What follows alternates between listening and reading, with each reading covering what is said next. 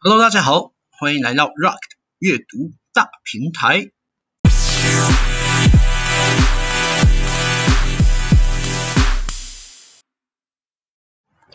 Hello，大家好，我是 Rock，一个厌世但不愤世的佛系后青春期少年，在这里跟大家聊聊近期阅读到的书籍或文章。那无论何种类型，它艰涩与否，只要我觉得有趣，都会试着与大家分享。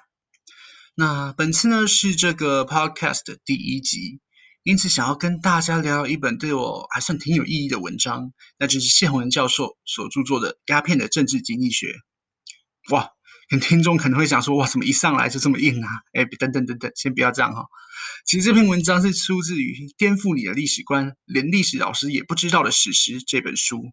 那它里面呢，针对中国，或者说，嗯，这个我们所熟知的东方历史文化，那它是如何在西方人的知识体系与脉络下，是如何被建构出来的？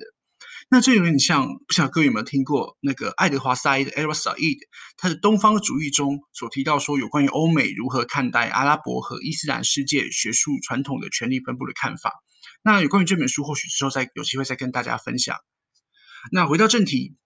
鸦片的政治经济学呢，它这篇文章其实引用了一个蛮有趣的例子。那以下这段描述大家可以听听看，它描述的是十九世纪中国呃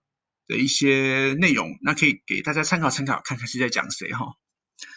有没有可能他提早看到了日后北京观光产业还得吸引外籍游客，而无论清廷花再多的钱，也不可能买到与西方匹敌的船舰。国家的军火真能升级？还不如为后人留下座美丽的花园，大发观光财吧。诶，大家猜到了吗？其实这段话呢，描述的就是呃，慈禧太后当时据传啊，据传说将北洋水师的军费挪用修造颐和园的这个小八卦。那我们首先呢，我们先不姑且不论说这段历史它是不是为真的啦，毕竟这个考据上可能还有一些出入。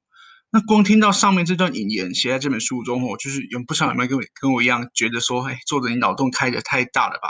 怎么会在当时想到这种日后的观光发展呢？实际上说怎么想，应该也是为了自己的这种秘密生活去着想吧。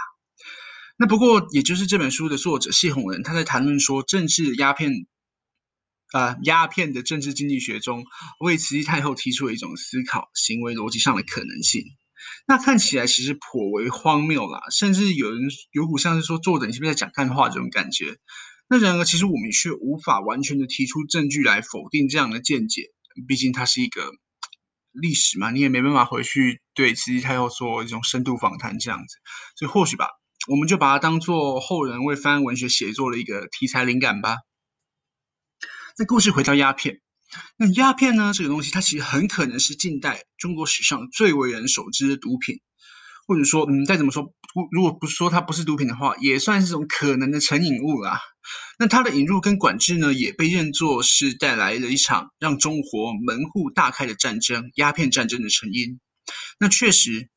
本以本书作者跟他引用的观点来看，那鸦片。作为一种不管是中英两国都认知是一种毒品或管制品禁品的存在，但它同时也作为了英国用来和中国茶叶贸易，大家都知道中国茶叶贸易的时候非常兴盛，中国茶战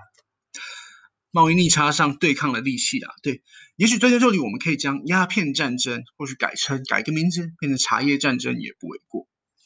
那然而在谈论到实际的鸦片。不论你要说鸦片的贸易战争，说是贸易战争，本书作者其实也带出了一个大前提跟几个提问啊。那他是谈到了说，过往文献，就是过去他所翻阅的一些文献，或者我们看到的一些历史的文献，都把这个阶段，也就是一九呃一八抱歉一八三九年前后的讨论重点，摆在清廷作为传统帝国，还有英国作为先进工业都心上的文化冲突。那他是否足以解释鸦片战争的发生呢？也就是这种呃传统跟先进的对抗。那作者谢文他其实首先以一个怀疑的态度，也就是说对过往学者主流的区分方式方式，也就是对马克思韦伯 Max Weber 他有个核心思想叫理念型 （ide type）” 的概念进行批判。也就是说，我们怎么能够用如此简易的二分方式去说明和理解鸦片战争的脉络？那这作为它主要的前提，那同时呢，它也爬出了搭配了很多当代各国的外交立场，还有中国当时的贸朝贡制度以及海洋上各界的贸易形势等细致的资料整理，作为他文章上的佐证，用以向读者说明说过往研究可能的一些疏漏，以及学界对于所谓的代表性学者、意见领袖以及西方主流见解的过度仰赖，那形成一种东方研究者一昧遵从的。那种西方观点下的东方主义逻辑。那回来之后，嗯，我个人认为呢，是这样的论述跟批评，其实确实有它的独到跟必要之处啊。因为我们过往对韦伯理念型的批评，也往往源自于说，就是他可能过度的截取了一个事件或想法上的特殊概念概念，并将它作为对其指涉对象的一个单一的概括性指称。那或许会被认作是一种以偏概全的逻辑。那但这种方式其实是非常方便的，也就是说，我们自己我们在做研究，资料这么多，我们哪有时间一个一个去看待这个到底是特例还是通则呢？也就是说，它让研究者在研究中容易找出一种可被使用跟操作的变相，那它也能够被良好的解释，因此是一种算是一种利弊相间的思考跟研究方法了。是用在像这种历史事件庞杂有如大海般的文献内容，其实试想之下也是一个非常合理的使用方法。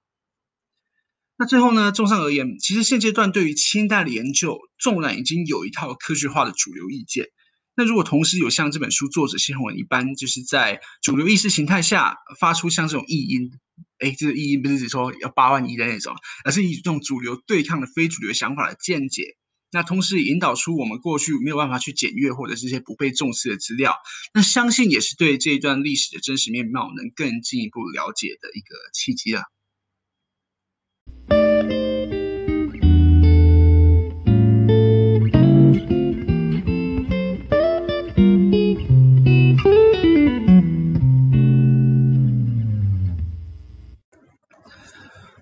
么多，好像还没提到说为什么说这篇文章对我来说是重要的呢？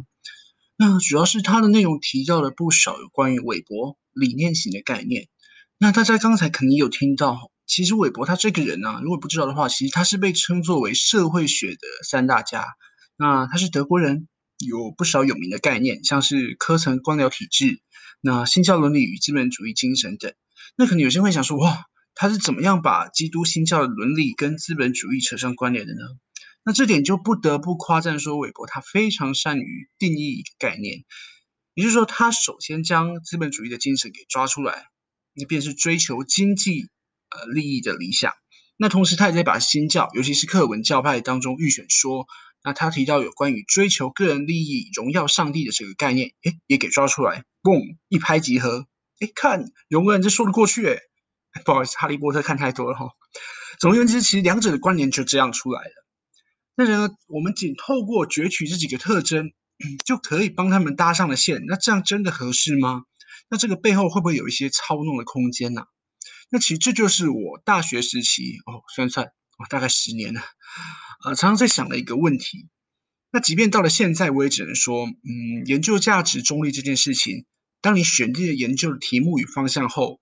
多少已经受到个人的背景跟价值观影响了。那即便你研究程序上是怎么样的中立，也没有办法抹去这种可能性。